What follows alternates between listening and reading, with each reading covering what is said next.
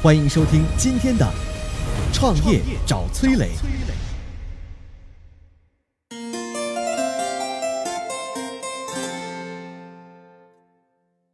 她被称为“火辣女神”，一年卖六亿瓶辣酱，身家超七十五亿。老干妈是如何创造奇迹的？她又是如何狙击老干爹们的？为何老干妈这么成功，还坚持不上市？有请崔磊。老干妈辣椒酱，很多人应该都吃过啊。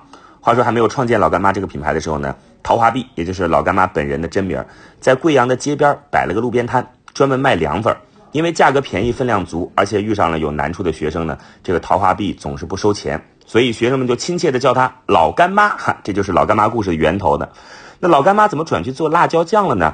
因为啊，这个凉粉不是都需要拌麻辣酱的嘛，很多客人觉得好吃，都会买一点辣酱。某天早晨呢，这个陶华碧的身体不太舒服，就没有去菜市场买辣椒，这辣酱自然就没法准备了。谁知道顾客来吃饭的时候，一听没有辣椒酱，转身就走。看着这个顾客的背影呢，他就琢磨起来。哎，自己应该专门卖辣椒酱吧？看来这个凉粉其实并不重要。于是呢，老干妈就办起了辣椒酱的加工厂，牌子就叫老干妈。一九九六年批量生产之后，在全国迅速的成为了畅销品，名声打出去了，自然就有人效仿。比如说市场上就出现了什么老干爹，你去超市买老干妈辣椒酱的时候，老干爹就像捆绑经营一样，和老干妈摆在一块儿。不知道消费者还以为老干爹是老干妈的系列产品呢，看上去就跟孪生兄弟一样，很难分辨。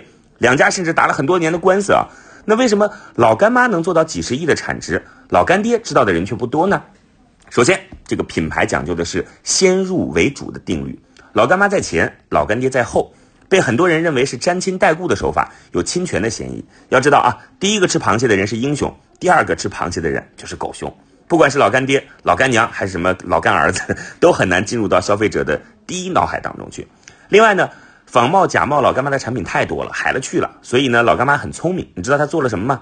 他就把和老干妈相似的名字都给注册了一遍，不仅注册了老干爹，还注册了老干娘、老干爸、干儿子、干女儿、老姨妈等等等等。这就让老干妈在打官司上能占到便宜，而且打官司反而还提高了老干妈的知名度。最后呢？创业者在进入一个行业的时候，不应该跟市场中的领先者硬碰硬，你应该靠差异化竞争来取胜。不管是创造新品类，还是在人群上做区分，一定要有自己独特的定位。比如，农夫山泉在进入饮用水市场的时候，就是避开无法获取领导地位的纯净水的品类，开创全新的天然水品类来占领用户的脑海。江小白进入白酒市场的时候，就避开了什么茅台、五粮液等等老牌白酒企业的正面竞争，在人群上定位年轻人。然后终于把江小白的这个品牌在狭缝当中找到了自己的出路。我曾经呢跟很多创业者沟通过，发现创业者最大的痛点就是缺少资源、缺少链接。于是呢，我们创立了创业者社群“乐客独角兽”，现在啊已经有三万多人了。有人在这找到了创业机会，找到了客户、渠道商、投资人。下拉手机屏幕，在节目简介里边有我的个人微信号，我在社群等你。有请奥斯卡。大家好，我是天使投资人奥斯卡。老干妈成立二十多年了，一直坚持着三不政策。什么叫三不呢？不贷款、不融资、不上市。老干妈陶碧华女士坚持着上市骗钱论，你知道他们怎么说的吗？她说：“我坚决不上市，一上市就可能倾家荡产。上市是那些欺骗人家的钱，有钱你就拿，把钱圈了喊人家入股，到时候把钱吸走了，我来还债，我才不干呢。”民间啊，曾经把娃哈哈、华为、顺丰和老干妈四家企业戏称为“不上市联盟”。啊，原来的不上市联盟，如今只剩老干妈和华为了。那为什么老干妈坚决不上市呢？可能里面的原因有几点：第一，老干妈的品牌实力、商业模式和发展趋势都让上市的必要性大打折扣。就连在欧美市场，老干妈也已经做到了有华人的地方就有老干妈。这样一家在中国家喻户晓、在国际市场也是个香饽饽的国民品牌，老干妈已经不需要进行过度的营销。第二。老干妈的实力也决定了它短期内不需要上市融资。作为一个不按时交税啊就会睡不着的企业家，陶碧华女士的老干妈三年内缴税二十亿，而且纳税额还在增加哦。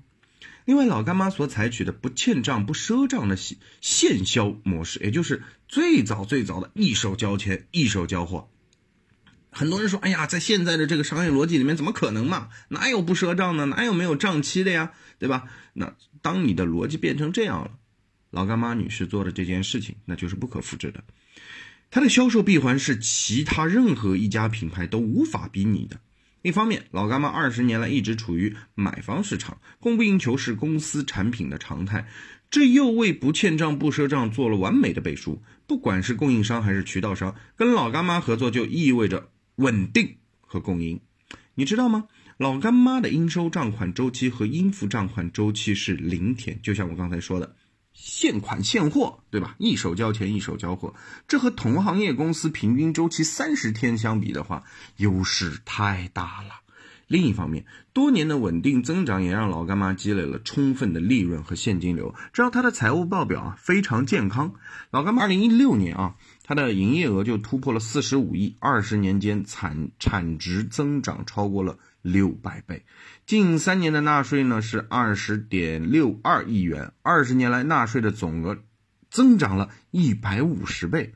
二零一七年全年老干妈仅净利润就超过了十二亿，并且数据依旧在增长。最后从老干妈所处的行业来看啊。它的卖点是传统工艺精心酿造啊，独特的炒制工艺，以陶碧华女士为代表的工匠精神，这才是老干妈的卖点。上市融资，从而进一步的规模化的思路啊，并不适用于老干妈这种靠手艺和配方为核心的竞争企业啊。如果过度的追求规模化，反而容易伤害它的品牌竞争力。而且，老干妈的成功管理的秘诀就是。管理层结构简单啊，亲情化管理。现代企业的玩法并不一定适用于老干妈这样的传统企业，所以我也想和一些创业者说，不是说一天到晚融资融资融资，对吧？你真正的产品好，业务模式好，现金流正的，自然而然会做大做强，迅速的起必然会带来迅速的落。